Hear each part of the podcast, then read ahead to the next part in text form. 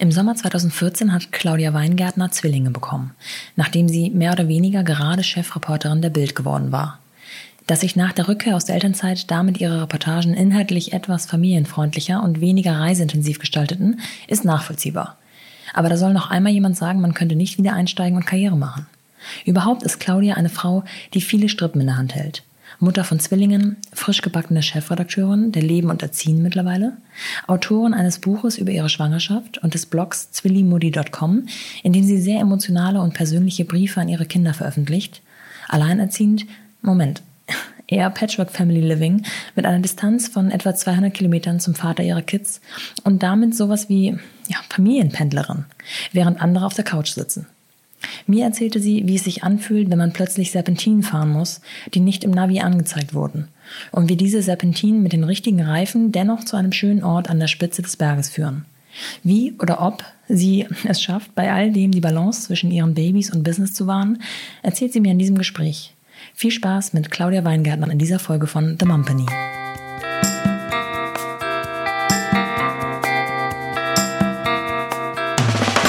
Willkommen zu The Mumpany. Die Balance zwischen Baby und Business. Ich bin ja so ein absolutes ähm, Hörspielkind mhm. und ähm, im Gegensatz zu meinen Freundinnen fand ich bei Benjamin Blümchen immer nicht Benjamin oder Otto cool, sondern Carla Kolumna. ich könnte mir vorstellen, dass das bei dir ähnlich war. Ähm, du warst ein paar Jahre lang ähm, Redakteurin bei der Bild und bist dann Chefreporterin geworden. Kannst du uns erstmal als Laien erklären, was der Unterschied zwischen Redakteurin und Reporterin ist? Oder bezeichnet es dasselbe? Also vielleicht erstmal, es ist tatsächlich so, ich war der riesen Carla Kolumna-Fan und der riesen Bibi Blocksberg-Fan. Ich hatte wirklich alle Folgen und freue mich sehr darüber, dass meine Tochter jetzt gerade ja, Bibi Blocksberg-Fan ist so und dass man das alles nochmal mithören kann und tatsächlich ja die Folgen von damals heute noch genauso mhm. sind. Und ähm, ja, und der Unterschied zwischen Redakteur und Chefreporter ist, glaube ich, erstmal ist es einfach eine Auszeichnung für einen selbst, so eine Art Beförderung, ja.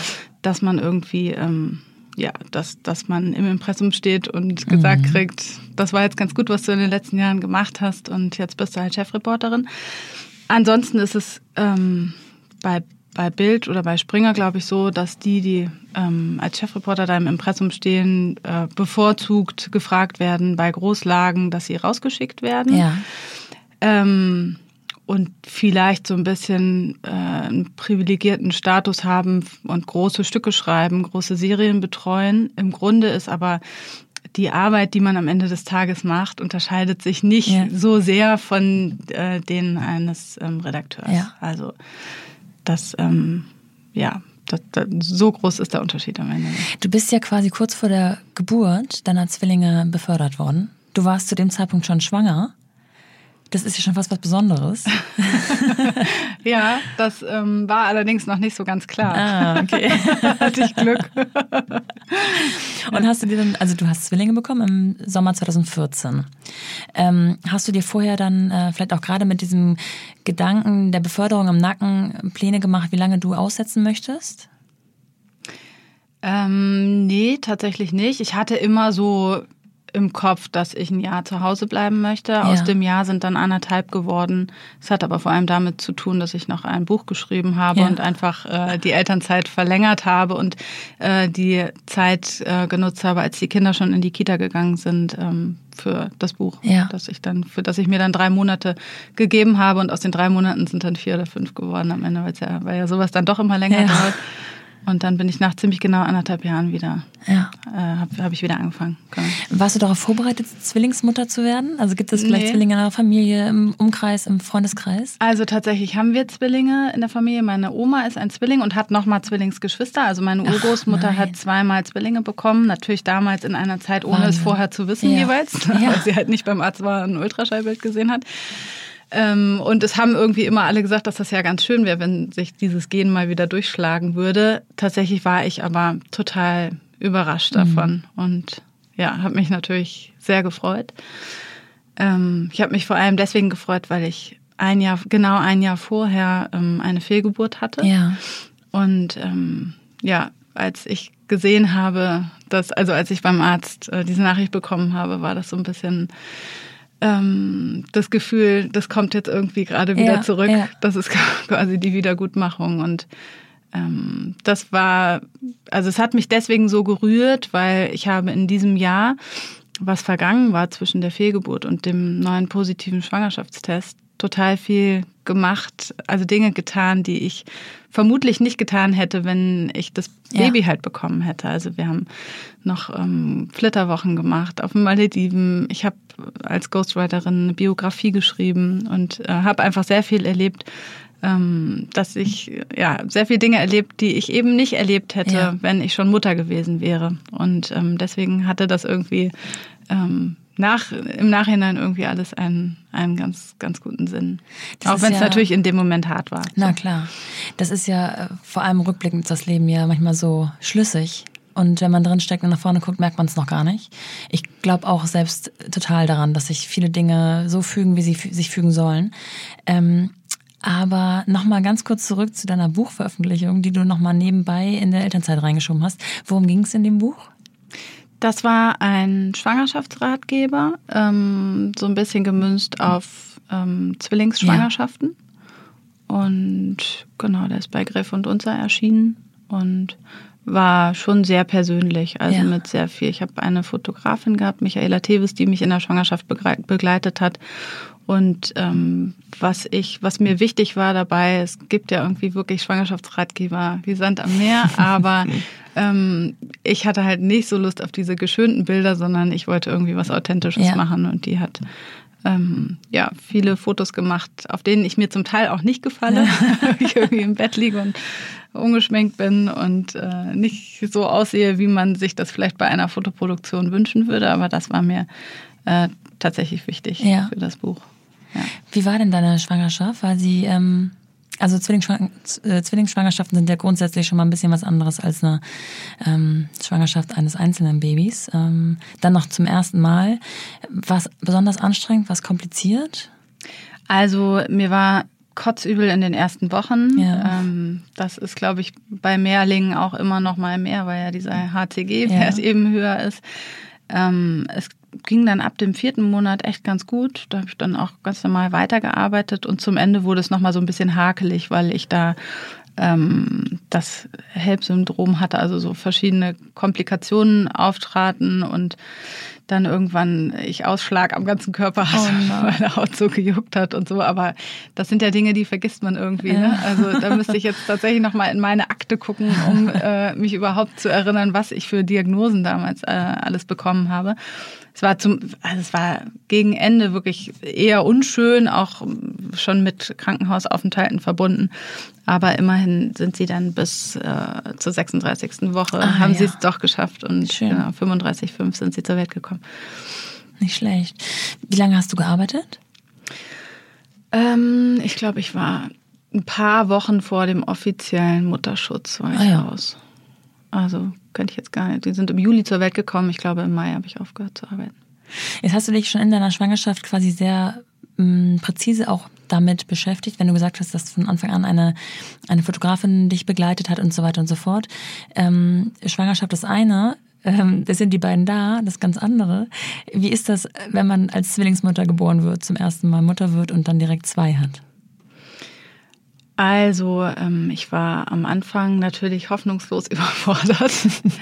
ähm, da die beiden sehr klein waren, haben sie eben nicht direkt an der Brust getrunken. Also es gab, die Ellie wurde beatmet und ähm, Ja. Theo hatte so ein bisschen Gelbsucht und hat irgendwie lag so im Kasten mit blauem Licht. Das kennen wahrscheinlich auch viele. Ähm, und sie waren dann zu schwach, um an der Brust zu trinken. Deswegen waren die ersten Wochen vor allem deswegen hart, weil ich eben abgepumpt habe und wirklich, äh, ich glaube, achtmal am Tag 30 Minuten vor der Melkmaschine saß und dann jeweils nach diesen 30 Minuten ähm, jeweils 45, je- zweimal 45 Minuten damit beschäftigt war, Ja. den Kindern die Flaschen zu geben. Ja. Und äh, da ich diesen Drei-Stunden-Rhythmus hatte, im Grunde dann nicht viel Zeit blieb, um noch irgendwas anderes zu machen Wahnsinn. zwischendurch, sondern ich dann eigentlich schon wieder an die Maschine musste. Ja. Und das war in den ersten Wochen schon krass einfach. Aber ähm, das geht vermutlich vielen so, auch äh, vielen Müttern, die ähm, nicht Zwillinge haben, dass die ersten Wochen einfach, ne, also wirklich extrem viel Schlafmangel und Mein Mann ist damals nach zwei Wochen auch wieder arbeiten gegangen. Das heißt, ich war eben einfach ja. alleine mit zwei Kindern zu Hause ja. und ähm, ja, bin, glaube ich, die ersten Wochen habe ich die Wohnung einfach nicht verlassen, weil es ja mit Zwillingen auch schwierig ist. Also dadurch, dass ich sie nicht stillen konnte und mal eben anlegen konnte, ja. war das mit dem Füttern unterwegs einfach schwierig. Und ähm, ich hatte aber glücklicherweise eine Mütterpflegerin, ja. ähm, die wird finanziert von der Krankenkasse bei Mehrlingsgeburten oder wurde damals, weiß nicht, wie es inzwischen ist. Und die kam äh, in den ersten Wochen wirklich jeden oder jeden zweiten Tag und hat ah. Essen gekocht. Hat sich um dich gekümmert. Ja, hat auch, aber auch hat mir auch ab und zu mal ein Kind abgenommen so. einfach und mhm. das halt gefüttert und dass ich mal duschen gehen konnte ja. und so. Und das war echt, ähm, das war Gold wert. Ja. Ich glaube, das ist nicht zu unterschätzen. Ich kenne viele, die sagen, ähm, ach, am liebsten direkt mal Zwillinge, dann hat man auf einen Schlag und dann ist man durch. Aber das, das ist nicht so easy alles. Ne? Also das ist tatsächlich jetzt so. Mhm. Ähm, ich fand, das erste Jahr war schon wirklich anstrengend.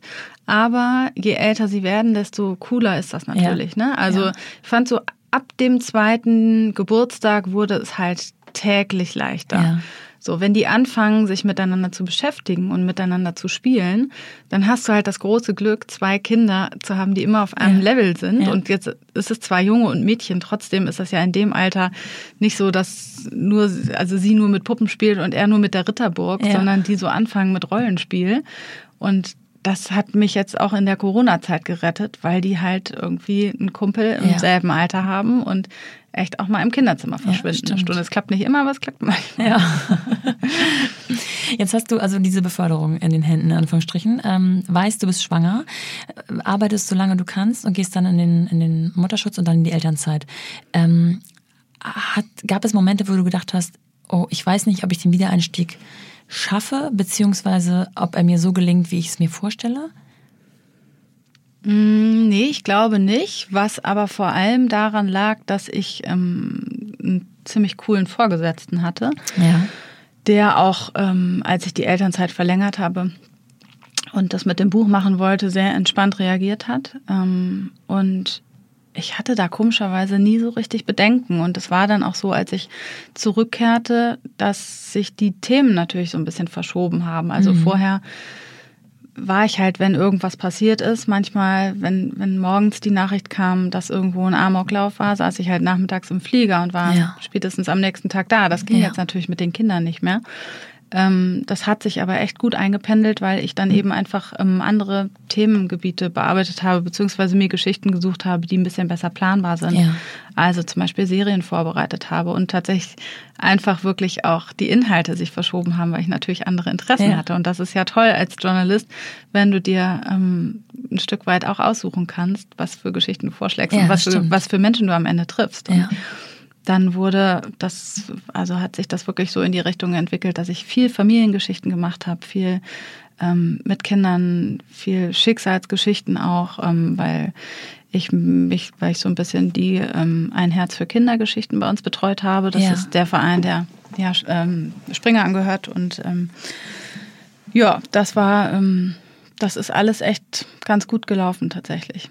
Wobei ich auch nicht voll eingestiegen bin wieder direkt, sondern erstmal mit 50 Prozent und das dann auf 80 Prozent aufgestockt habe. Das heißt, du bist nach anderthalb Jahren wiedergekommen und hast dann erstmal 50 Prozent gearbeitet. Waren das dann fünf Tage die Woche einen halben Tag oder hast du das anders aufgeteilt? Ja, ja, also ich war tatsächlich von Montag bis Freitag, beziehungsweise wir haben ja auch am Wochenende gearbeitet. Ja. Ich war fünf Tage die Woche immer bis, bis mittags da und habe versucht, immer um drei an der Kita zu sein. Versucht, um ja. die Kinder Ihr habt ja auch eine von den Jobs, die, ähm, wo es nicht so leicht ist, den Stift fallen zu lassen tatsächlich. Genau, ja. Weil die Sachen passieren ja, ja nicht zwischen ja. 8 und äh, 14 Uhr, sondern auch mal drüber hinaus. Genau, das führt aber natürlich dazu, dass ich irgendwie dann echt auch auf, auf dem Spielplatz noch weitergearbeitet habe und irgendwie zumindest auf jeden Fall erreichbar war oder das iPad mit hatte ja. oder den Rechner und den dann halt doch nochmal aufgeklappt hat.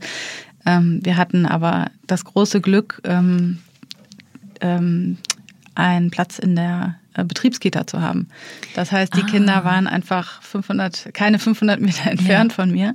Und ähm, wenn ich wirklich einfach noch nicht fertig war, habe ich die manchmal abgeholt ja. und sie noch mit ins Büro genommen und sie da hingesetzt und äh, ihnen Papier und Stifte gegeben. so, Schon mal herangeführt. genau.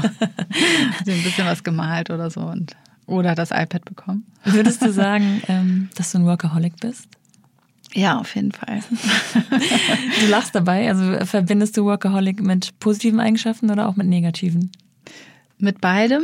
Ähm, ich habe jetzt zum ersten Vierten einen neuen Job angefangen und ähm, habe tatsächlich seit dem 1. April ähm, jeden Abend gearbeitet, mhm. weil es einfach durch die Corona-Situation gerade ähm, so war, dass ich tagsüber eben nicht all das geschafft habe, was ich ähm, hätte schaffen wollen. Und äh, an einem Tag habe ich, äh, hab ich, hab ich tatsächlich mal ausgesetzt. Das war mein Geburtstag. Ansonsten sitze ich wirklich gerade sehr, sehr oft bis Mitternacht ähm, am Rechner, sehr, sehr oft auch länger. Ähm, aber es ist halt also dadurch, dass man einen neuen Job angefangen hat, ist man ja. natürlich irgendwie echt auch so mega hoch motiviert und so total drin. Und ähm, da es auch noch ein Job ist, der wirklich mein absoluter super Traumjob ist. Also ja. ich habe auch hab meinen Job immer gerne gemacht. Auch vorher habe ich schon gerne als Reporterin gearbeitet, aber das, was ich jetzt mache, erfüllt mich wirklich so komplett. Ähm, das macht halt einfach Spaß. So, mhm. das ähm, hilft dabei natürlich. Aber ja, ich war schon immer, ich habe schon immer zu viel gearbeitet, glaube ich. Und ich weiß nicht, ob du darauf hinaus willst, aber ich habe tatsächlich auch mal neben meinem normalen Reporterjob äh, mit einer Freundin aus einer fixen Idee heraus einen Adventskalender-Service gegründet ja. und den so nebenbei gestemmt. Und das führte dazu, dass wir tatsächlich einfach abends nach unserer normalen Arbeit, die wir gemacht haben, in unsere kleine Werkstatt gefahren sind und Adventskisten gepackt haben. Wahnsinn, ja. Und ähm, da zum Teil um drei, vier Uhr einfach eingeschlafen sind, weil wir so müde waren. und dann irgendwie doch nochmal nach Hause sind, für zwei, drei Stunden geschlafen haben. Gibt es den Service noch? Den könnte ich gut gebrauchen. Nee, den gibt es nicht mehr. Ähm, wir haben das äh, nach drei Jahren, haben wir uns schweren Herzens ähm, dazu entschlossen, das aufzugeben. Es war damals so, dass ähm, ein Schweizer die Idee komplett kopiert hat. Ja. Und ja, das war so ein bisschen ärgerlich und wir standen so vor der Entscheidung, wollen wir das Business richtig groß aufziehen und nicht nur die Adventskiste mit Adventskalendern machen, sondern auch die Hochzeitskiste, die ah, Babykiste, ja, ja. die Kindergeburtstagskiste. Da hätte es ja sehr viele Möglichkeiten gegeben. Ähm, wir sind aber beide, ähm, also die Freundin, mit der ich das zusammen gemacht habe und ich sind halt leidenschaftliche Journalisten und haben uns damit sehr schwer getan, eben das, was wir gelernt haben, aufzugeben ja. und haben uns dann dafür entschieden, die in Anführungsstrichen richtigen Jobs weiter zu verfolgen. Ja, ich beobachte das Wort ähm, Workaholic jetzt seit einiger Zeit und ich stelle fest, dass es sehr unterschiedlich angewendet wird und ähm, es hat nicht immer nur den negativen Touch oder den positiven Touch, ähm, aber im Zusammenhang mit dem Muttersein hat es meistens den negativen Touch. Egal, ob man das von sich selbst behauptet oder auch über jemand anderen. Ähm, bist du damit auch konfrontiert worden? Haben Menschen mal zu dir gesagt, du arbeitest zu viel? Oder weil in deinem Fall bist du ja wahrscheinlich Workaholic, weil du einfach einen Job gefunden hast, den du so gerne machst. Das ist ja nochmal eine andere Motivation. Genau, also wer mich ähm, im Moment am meisten damit konfrontiert, sind meine Kinder tatsächlich, ja. weil die eben dadurch, dass sie jetzt wochenlang zu Hause waren, äh, mitgekriegt haben, dass ich sehr viel gearbeitet habe im Homeoffice, was ja, ja bei vielen so war, weil es einfach nicht anders ging. Und ähm, die werfen mir das schon oft vor. Die sagen, warum musst du so viel arbeiten? Warum ja. musst du jetzt wieder an den Computer? Und dann komme ich mit den Argumenten, mit denen vermutlich alle Mamas und Papas kommen, dass wenn ich nicht arbeite, ja. wir uns auch das, das, Haus nicht leisten könnten, die Miete nicht zahlen könnten, ähm, bestimmte Spielzeuge nicht kaufen ja. könnten, keinen Kindergeburtstag feiern könnten und so weiter. Aber es ist trotzdem manchmal hart, weil es natürlich Situationen gibt, wo sie dann das nächste Bullabü-Kapitel mhm. lesen wollen mit mir und ich aber den nächsten Videocall habe und einfach nicht kann. Ja. So, und das ist fürs Gewissen natürlich, also ich habe schon oft ein schlechtes Gewissen gerade, aber ähm, ich glaube, dass ähm, es auch wichtig ist, dass sie sehen, dass ich arbeite. Das ist nun, ist, ja. normal, ist nun mal das normale Leben und die normale Welt. Und auch die beiden werden irgendwann arbeiten. Und ähm, ich versuche da natürlich irgendwie immer einen Ausgleich zu schaffen, indem ich ähm, zum Beispiel wirklich sie abends mit Zeit ins Bett bringe, Einschlafbegleitung mache. Also wirklich ja. immer noch jeden Abend seit fünf Jahren mir die Stunde gönne, mich zu ihnen ins Bett lege,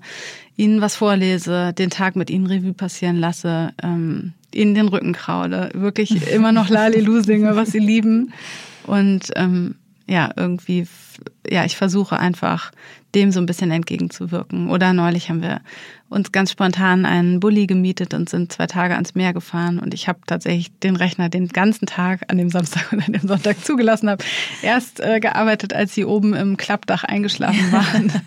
also ich versuche schon, dass sie nicht zu kurz kommen, aber es ist halt einfach gerade eine krasse Zeit. Ja, so. ja.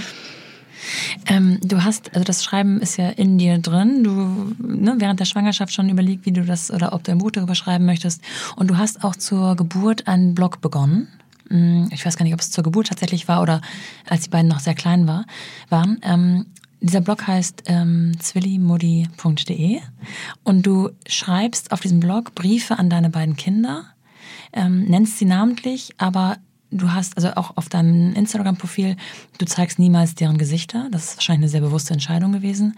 Ähm, du teilst da sehr persönliche Dinge. Ähm, ich war ganz ähm, mitgenommen und mitgerissen und angefasst und also auf allen Ebenen. Äh, wie bist du darauf gekommen und ähm, warum machst du das?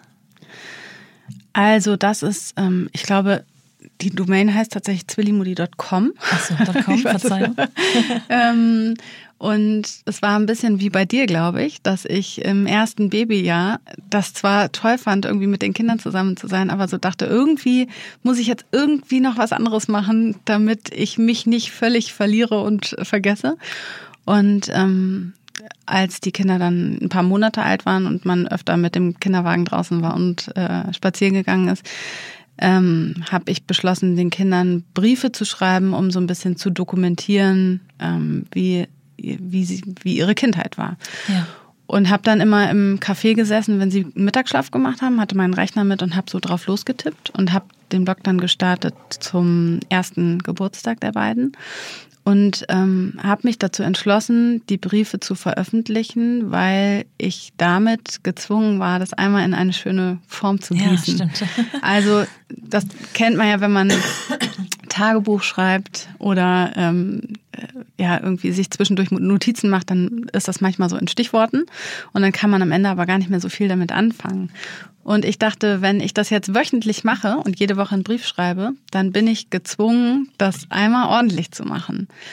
Und die Briefe sind schon persönlich, aber ähm, Dinge, die zu persönlich sind, habe ich natürlich nicht veröffentlicht. Ich habe zwischendurch auch Briefe geschrieben, die ich nicht ähm, veröffentlicht ja. habe, sondern äh, einfach so ausgedruckt habe und zu der ähm, Sammlung dazu getan habe. Und die Idee war eigentlich, den Kindern zum 18. Geburtstag ein dickes, fettes Buch zu überreichen mit Briefen, ähm, in denen ich die einzelnen Lebensphasen ihnen beschreibe und wirklich auch im Detail beschreibe und auch meine Woche beschreibe, wo sie krank zu Hause waren und ja. wo ich durchgedreht bin, aber eben auch die Glücksmomente. Ja. Und ähm, genau, das ähm, ist dann, als ich wieder angefangen habe zu arbeiten, ähm, ist das ein bisschen in den Hintergrund gerückt. Also ähm, das ist einfach, ja, das, ich habe es einfach nicht mehr geschafft. So, ich mache das jetzt im Moment, mache ich es, wenn es gerade passt, dann ähm, schreibe ich mal wieder einen Brief.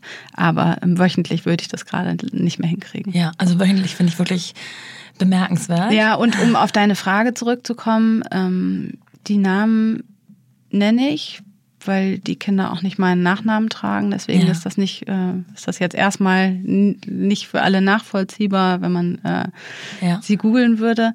Ähm, mit den Fotos ist es tatsächlich so, dass ich mich dazu entschieden habe, sie nur von hinten zu zeigen. Ja. Ähm, auch weil meinem Mann das lieber ist. Jetzt hast du gerade schon ein Thema angesprochen, so leicht angerissen. Die beiden tragen nicht deinen Nachnamen. Du hast aber von eurer Hochzeit gesprochen. Ähm, du lebst nicht gerade das ähm, klassische Rollen oder die klassische Familienzusammenfügung, sondern bei euch ist es ein bisschen anders. Und darüber hast du zum Beispiel auch auf deinem Blog geschrieben. Ähm, und das hat mich unheimlich mitgenommen. Hm, vielleicht kannst du da ein bisschen selber drüber reden. Ich will dir da nicht vorweg. Ja, du meinst wahrscheinlich die Trennung. Die und jetzt habe ich mich gerade wieder dabei ertappt, dass ich immer noch meinen Mann sage. Ja. Auf dem Papier ist es tatsächlich noch mein Mann, aber wir sind ähm, seit zwei Jahren getrennt ja. und ähm, ich lebe inzwischen wieder mit einem neuen Mann zusammen, den ja. ich korrekterweise meinen Mann nennen müsste, weil er eben der ist, mit dem ich äh, das Bett und das Haus teile. Ähm, ja, das ist einfach drin. Wir waren, ich war zwölf Jahre mit dem Vater meiner Kinder zusammen mhm. und damit ein Drittel meines Lebens und deutlich mehr als die Hälfte meines Erwachsenenlebens. Und wir hatten ähm, echt super coole Jahre zusammen in Berlin, also sind quasi zusammen nach Berlin gezogen. Wir sind beide aus NRW und hatten dann auch eine ganz tolle Traumhochzeit in Italien am Lago Maggiore, haben die Kinder bekommen und ähm, die Beziehung ist vor zwei Jahren dann einigermaßen unerwartet beziehungsweise abrupt auseinandergegangen. Und das hat mich, ähm, das hat mir echt den Boden unter den Füßen weggezogen. Mhm. Also bisher war es glücklicherweise in meinem Leben immer so, dass es immer so vor sich hin plätscherte und mir vieles echt auch in den Schoß fiel, muss ich gestehen. Und ähm, echt alles, alles gut war. Und diese Trennung hat das erste Mal, also da lief das erste Mal in meinem Leben etwas nicht so, wie ich das geplant hatte, mhm. weil ich einfach jahrelang davon ausgegangen war, dass wir ähm, in 30 Jahren ja. auf der Terrasse im Schaukelstuhl ja. sitzen, Wein zusammen trinken, schrumpelig sind und unseren Enkeln beim Spielen zugucke. Ja. Und ähm, der Tag, an dem klar war, dass das möglicherweise nicht passiert, ähm, ja, der, der hat meine Welt zum Einsturz gebracht ja. quasi. Und wir haben dann ein paar Wochen noch so rumgedoktert und auch weiterhin zusammen gewohnt und es irgendwie versucht, aber es ist dann auseinandergegangen und ähm, ich hatte dann wirklich ein ganz heftiges Jahr ähm, mit vielen, vielen Tränen. Ähm, auch so die, ja, die Situation, dass man Kindern das erklären muss, die einfach zu klein sind, um Wie das zu begreifen. Im Moment? Die waren drei. Hm. Ähm, genau, sie werden jetzt sechs. Und ja. das ist jetzt zwei Jahre her. Und ja, dann war halt Papa auf einmal nicht mehr da und wir haben zu dritt ähm, gewohnt. Und das war schon für uns alle sehr gewöhnungsbedürftig. Ja. Und ähm, ich war zwar sehr schnell neu liiert mit einem Mann, den ich auch schon vorher kannte, ja. ähm, der mir sehr geholfen hat, dabei das alles zu überstehen, aber es war trotzdem hart und ehrlich gesagt, es ist immer noch hart mhm. und ich hadere immer noch sehr mit der Situation, dass ähm, wir unseren Kindern da, also ich bin selber Scheidungskind und habe sel selber sehr unter der Trennung meiner Eltern gelitten. Ich war 13, also ich war sehr viel älter.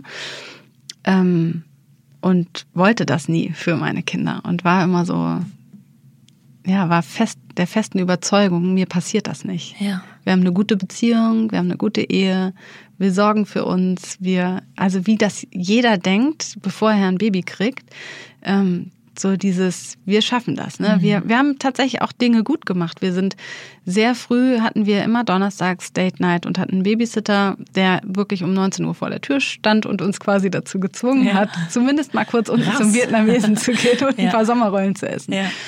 Und ähm, deswegen, weil wir eben Dinge gut gemacht haben und weil es eigentlich echt zwölf Jahre lang, also zumindest aus meiner Perspektive ganz gut lief, war das eben so ähm, eine große negative Überraschung. Ja. Beziehungsweise, ja, hat mich einfach umgehauen so. Und ja, das, dieses Jahr war eben hart und ich habe mich dann dazu entschlossen, dass ich räumliche Distanz brauche und bin nach Hamburg gegangen, ein Jahr nach der Trennung. Und das war, glaube ich, für die Kinder gar nicht schlecht, weil ich es wichtig fand, ein, dass sie so ein Zuhause, ein, ein ja, ein Zuhause haben ähm, und nicht so ständig äh, jeden Tag in einem anderen Kinderzimmer aufwachen und gar nicht mehr wissen, wo sie sind. Ja. Also ich finde, das Wechselmodell mag für andere funktionieren. Ich hätte das schwierig gefunden für, für unsere Kinder, vor allem weil sie in so einem Alter sind, wo man, ja, wo sich, ja, wo die Entwicklung gerade so also weil das ist einfach eine wichtige Phase, glaube ich, ne? So in, in, diesem Vorschulalter, wo so viel passiert, fand ich es gut, wenn sich schon so viel ändert, dann aber zumindest so eine klare Situation zu haben. Und ähm, ja, jetzt ist es halt so, dass wir, ähm, dass die Kinder alle zwei Wochen am Wochenende in Berlin sind. Und ähm, das ist okay, aber mhm. es ist natürlich auch anstrengend. Mhm. Immer mit dem Zug zu fahren, die zwei Stunden ja. und Das heißt, du bringst die beiden nach Berlin oder einer von wir euch beiden wechseln uns ab. ja. Jetzt Ja. in Corona-Zeiten haben wir uns manchmal mit den Autos in der Mitte getroffen. Ja. Und ja, und also was ich eigentlich sagen wollte, es ist natürlich schon einfach krass, Kindern ähm, sowas in Anführungsstrichen zuzumuten, weil es schon viel hin und her ist. Andererseits sind wir halt auch nicht die Einzigen, die getrennt sind. Ja. Und wahrscheinlich gibt es deutlich krassere Konstellationen. So, und wir kriegen das eigentlich alles ganz gut hin inzwischen. Und jetzt habe ich deine Frage vergessen. Ja, es ist, äh, ich hänge an deinen Lippen. Ähm, es ist das Besondere, finde ich, immer bei Trennungen. Also Trennung an sich tun weh, in den allermeisten Fällen, mindestens einer Person von den beiden. Ähm, Trennung mit Kindern sind einfach nochmal ein ganz anderer Schnack, weil man ja auch, mh, man kommt ja auch nicht von dem anderen los, weil der andere wird immer im Leben eine Rolle spielen, weil er im Leben der Kinder eine Rolle spielt. Ich finde die Entscheidung nach Hamburg zu gehen und ähm, du kannst auch gleich erzählen, dass es eine gute Entscheidung am Ende des Tages für dich war, ist auch sehr mutig, weil du ja damit, äh, das betrifft ja ähm, einmal deine Heimatstadt, die du dann verlässt, äh, deine Wahlheimat. Äh, es betrifft ähm, diesen ähm, getrennten Partner, den du irgendwo verlässt. Deine Kinder sind nicht mehr um die Ecke von dem Vater ähm, und es betrifft auch die berufliche Karriere irgendwo. Wie war das in deinem Fall? Hast du, ähm, wie, ja, wie, wie ging da die Entscheidung aus? Also ähm, beruflich war auch das wieder ähm, toll, weil die meine Vorgesetzten das alles mitgemacht Ja. haben und ich viel von Hamburg aus gearbeitet habe. Aber natürlich noch sehr regelmäßig in Berlin war. Also immer wenn ich die Kinder dann gebracht habe, war ich in Berlin im Büro. Ja. Also das war nicht so das Problem. Ähm, es war schon krass, was den Freundeskreis betrifft, weil Ja. ich jetzt einfach, wie gesagt, diese zwölf Jahre in Berlin war und im Grunde ähm, da so mein ganzes Netzwerk aufgebaut habe. Ähm, dafür ist aber ja äh, die Entfernung zwischen Hamburg und Berlin echt ein. Ja. Also das ist ja einigermaßen entspannt. Ne? Mit Ja. dem Zug geht das ja wirklich schnell und ich fahre auch oft morgens hin und abends zurück. Das Ja. funktioniert ja, alles und man kann im Zug ja auch arbeiten. So, das ähm, geht alles gut, aber ich, ähm, also für mich war schnell, also erstens war, es wohnt halt der Mann, mit dem ich jetzt zusammen bin, ist Hamburger. Ja. Ähm, das heißt, da gab es schon mal so ein, ein Argument. Und das andere Argument war wirklich, ich konnte nicht mehr in dieser Stadt sein, Ja. wo die ich einfach komplett verbunden habe. Ja, zu viele Erinnerungen an Orte mit vielleicht. ne, der Liebe meines Lebens. Das ähm, genau. Also erstens fand ich die Vorstellung schlimm, ihm auf dem Wochenmarkt mit seiner neuen Freundin zu begegnen. Mhm. Und zweitens war halt an jeder Ecke irgendeine Geschichte, die mir durch den Kopf ging, Ja. die wir zusammen erlebt hatten. Und Konnte er das nachvollziehen oder hatte er dafür kein Verständnis? Also er hat, er war am Ende damit einverstanden, was er sein musste, musste das auch untersch also hat das auch unterschrieben, weil er hat ja genauso das Sorgerecht, er hätte da auch ähm, gegen sein können, beziehungsweise hätte das auch verhindern können ähm, am Ende, weil ich weiß nicht, wie genau die Regelung ist, aber ich glaube, mehr als 100 Kilometer darf man nicht sich entfernen. Ich wei- weiß Ja. es nicht genau, ich will, will da nichts Falsches sagen, aber wir haben ähm, bevor wir so richtig auseinandergegangen sind, eine Trennungsvereinbarung aufgeschrieben und da hat er dem halt zugestimmt. Natürlich hätte er das schöner gefunden, wenn die Kinder näher Ja. sind. Ähm, ja, aber es ist, ist jetzt so, wie es ist. Du bist offensichtlich in Hamburg gut angekommen. Ja. Und ähm, was du auch am Anfang schon mal angesprochen hattest, ähm, hast seit dem 1. April einen neuen Job. Genau. Was ist das? Ähm, ich bin Chefredakteurin bei Leben und Erziehen. Mhm. Das ist ähm, so das größte Elternmagazin im Grunde neben Eltern. Ja. Und genau, das ist, gehört zu einem kleinen Hamburger Verlag namens Junior Medien, die am Rande der Hafen City sitzen. Und du hast es vorhin schon so ein bisschen gesagt, es hat sich ganz gut gefügt, weil dadurch, dass ich nach Hamburg gegangen bin, habe ich eine alte Kollegin äh, wieder getroffen, Katharina, die ähm, mir äh, ja, die im Grunde den Kontakt vermittelt hat. Also ähm, die hat mir erzählt von dem Verleger, der diese Position besetzen möchte. Und so kamen wir zusammen und ähm, haben ein, ja, hatten dann ein sehr, sehr nettes Gespräch, bei dem ähm, echt auch schnell klar war, dass das total gut passt. Ja. Und dann habe ich mich echt, also ich habe mich jahrelang immer schwer getan, Springer zu verlassen, weil ich bei Springer immer so zufrieden Ja. war. Und weil, ähm, also ich habe tatsächlich immer wieder irgendwie, bin immer wieder zwischendurch mal äh, in Vorstellungsgesprächen gewesen, weil mich jemand angesprochen hat, der mir einen Job angeboten hat, war aber dann immer so, nee, ich habe eigentlich bei Springer alles, was ich brauche. Und ähm, dieser Job war einfach auch so vielfältig und so abwechslungsreich und einfach nie langweilig, verbunden mit tollen Menschen, mit denen ich da zusammengearbeitet habe, dass ich mich immer nicht so richtig getraut habe, diesen Schritt zu gehen. Mhm. Und wenn man dann einmal im Privaten so diesen Schritt gegangen ist und ähm, etwas, ja, so die Komfortzone verlassen ja. hat, dann ist das echt auch leichter, das äh, auf andere ähm, Bereiche des Lebens ja. zu übertragen. Und dann dachte ich, okay, das eine hat irgendwie ganz gut funktioniert, dann versuche ich das andere jetzt auch mal. Und das hat dann dazu geführt, geführt, dass mein Leben im Grunde sich innerhalb von zwölf Monaten so krass verändert hat, dass ich halt in einer anderen ja, Stadt, Wahnsinn. in einem anderen Haus mit einem anderen Mann und einem anderen Job saß. Ähm, ja, und ähm, das aber jetzt sich so im Nachhinein eben alles fügt. Und ich denke, das hatte vielleicht, auch wenn ich es damals nicht glauben wollte, vielleicht tatsächlich irgendwie alles einen Sinn. Hattest du gleich hier in Hamburg ankommend dann auch eine Betreuung für die Kids? Ja, wir sind, ähm, in, also ich habe sie in der Vorschule angemeldet. Ja. Das hat ganz gut gepasst.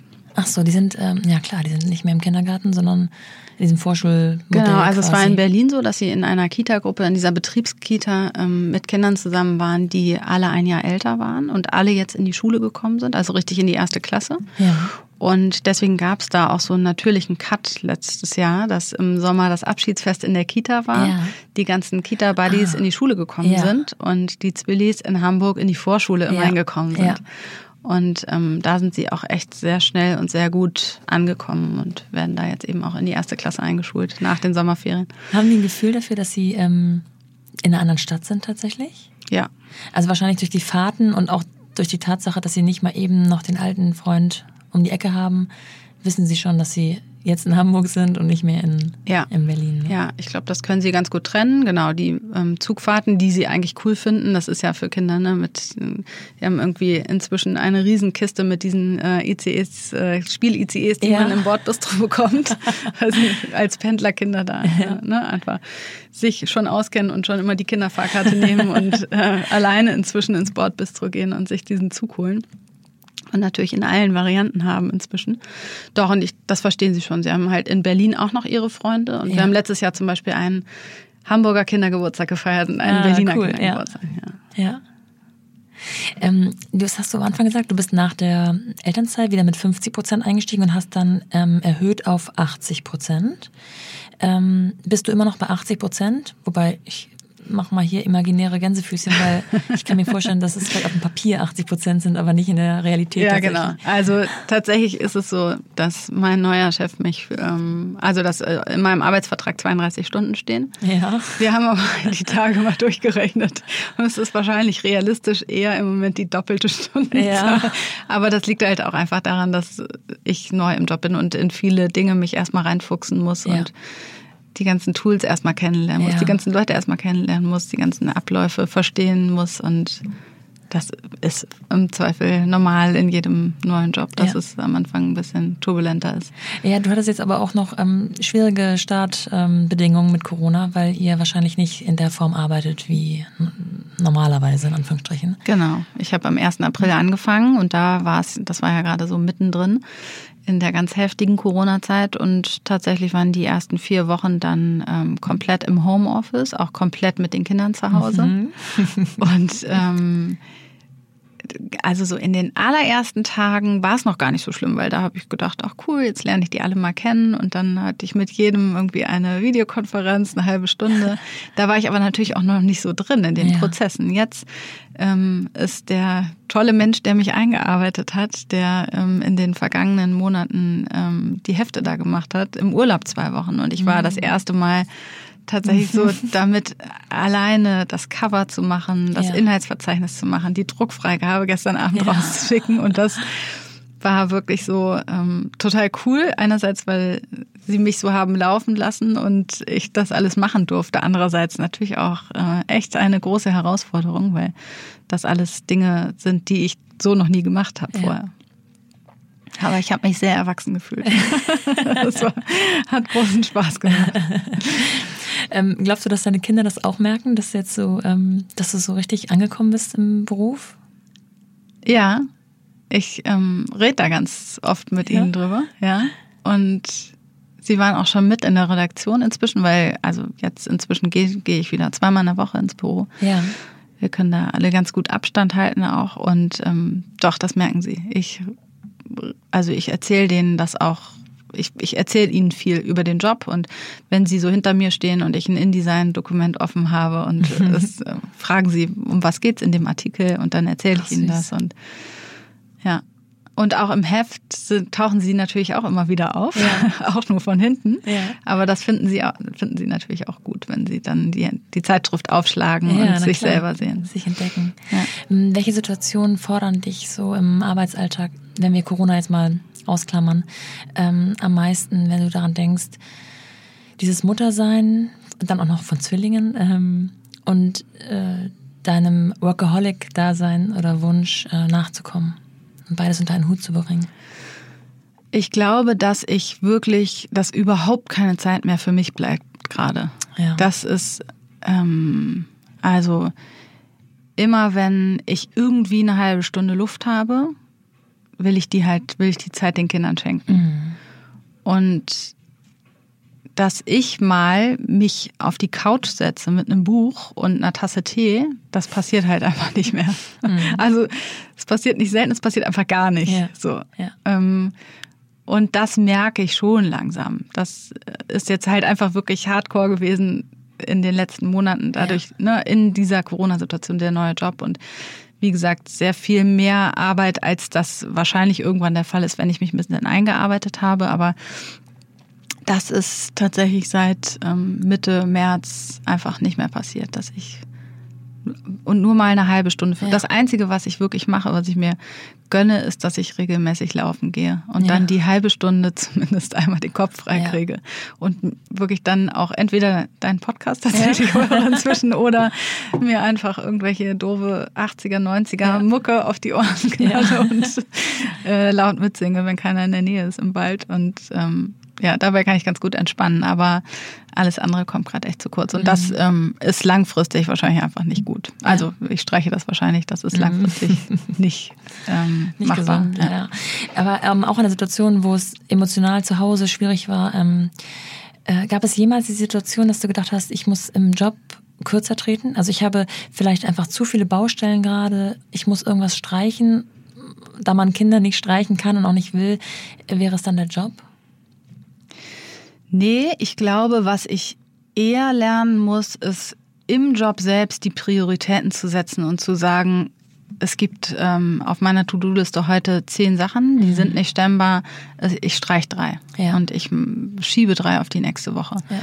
Ich bin dann eher so, dass ich äh, die zehn doch erledigt haben will oder mindestens neun von den zehn und dann eben dafür bis Viertel nach zwei am Rechner sitze ja. und eben nur vier Stunden schlafe das muss ich lernen. Ansonsten ähm, würde ich jetzt nicht sagen, ich möchte gerne nicht mehr nur 32 Stunden, also ich möchte nicht 32 Stunden, sondern 25. Es macht irgendwie keinen Sinn, weil ja.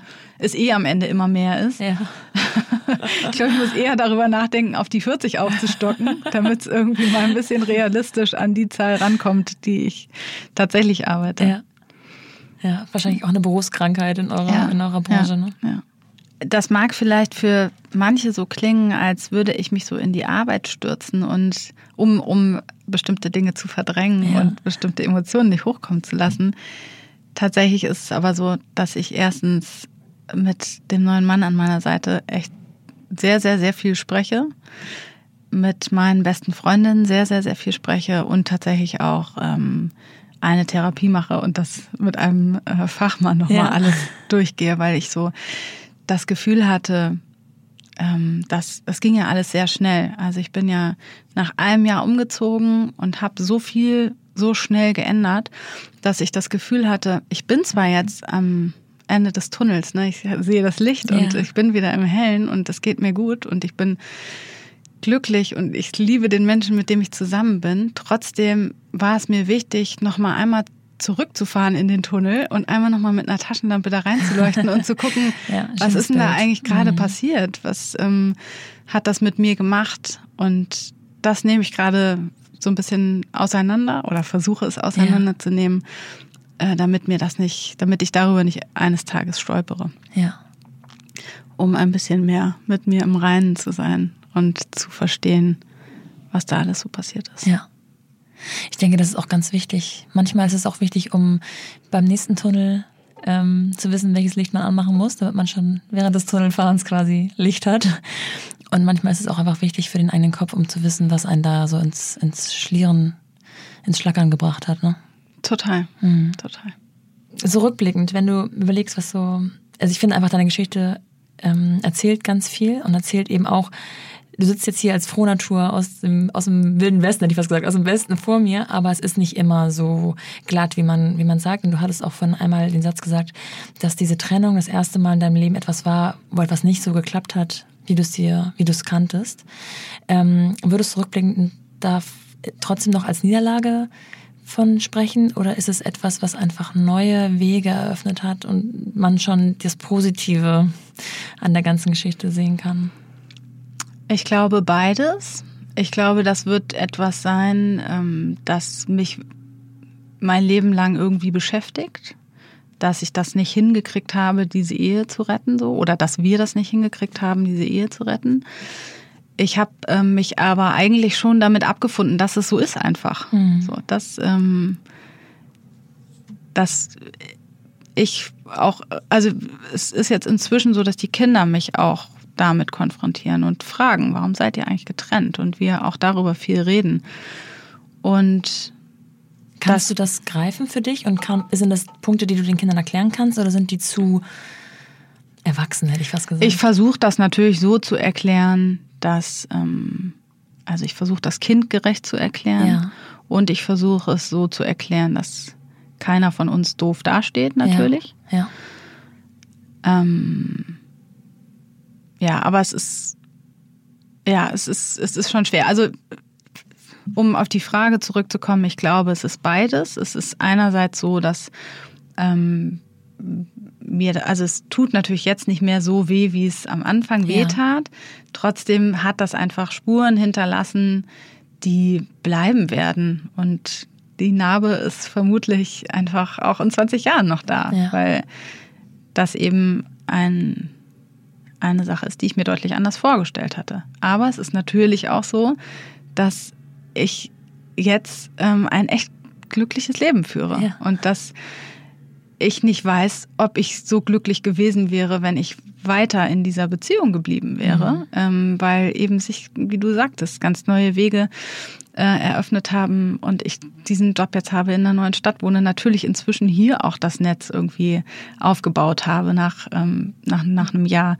So, das ist ja relativ einfach, wenn die Kinder ähm, irgendwo neu anfangen, in dem Fall in der Vorschule, geht das ja total schnell. So ja. durch die Kontakte, die man ja, dann über die Kinder hat. Mhm. Und es ist auch so, dass ich ähm, vorher schon Bekannte in Hamburg natürlich hatte, weil ich ja schon mal in Hamburg gelebt habe während meines Volontariats und auch viele alte Kollegen habe, die hier sind. Also ja. habe jetzt hier nicht bei Null angefangen. Aber ich würde, ja, würde sagen, dass es auf jeden Fall beides ist. So. Also meine beste Freundin Christina, die Psychologin ist, die sagt seit Jahren immer diesen Satz, dass ähm, alles im Leben irgendeinen Sinn hat. Und ähm, das wollte ich vor allem in der Phase der Trennung äh, nicht so richtig annehmen. Ja. Ähm, das ist, glaube ich, oft so bei, auch bei deutlich schlimmeren Schicksalsschlägen, ähm, dass man sich fragt, nee, das, was soll denn das jetzt für einen Sinn haben? Das hat einfach keinen Sinn, das bringt gerade nur Schmerz mit sich. Und ähm, tatsächlich ist es halt inzwischen, wenn ich so zurückblicke auf mein Leben, so, dass viele Dinge passiert sind, die sich, wie du auch schon sagtest vorhin, erst im Nachhinein irgendwie ja. geklärt haben oder als gut erwiesen haben. Und es gibt ja diesen Satz, am Ende wird alles gut. Und wenn es nicht gut ist, dann ist es nicht das Ende. Ja. Und ich würde sagen, dass das eigentlich so ein bisschen mein Lebensmotto geworden ist. Durch das, was ich in den letzten Monaten erlebt habe. Ja. Und das Ende war nicht und es ist auch noch nicht in Sicht. Obwohl es schon sehr gut ist wahrscheinlich. Es ist so, schon ziemlich ist. gut, aber vielleicht wird es noch besser.